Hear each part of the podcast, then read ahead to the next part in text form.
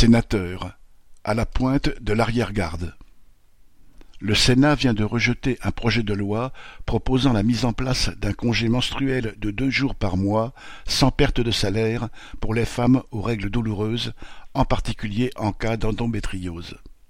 Le prétexte invoqué par le ministre de la Santé pour s'opposer à la généralisation de ce droit est que cela induirait un risque de discrimination à l'embauche. Il opposait, hypocritement, la nécessité d'un accompagnement médical. Une sénatrice de droite, elle, invoquait, citation, des effets secondaires non désirés, comme l'atteinte à, citation, l'intimité de la personne. Elle a même osé parler du coût de la mesure pour la sécurité sociale.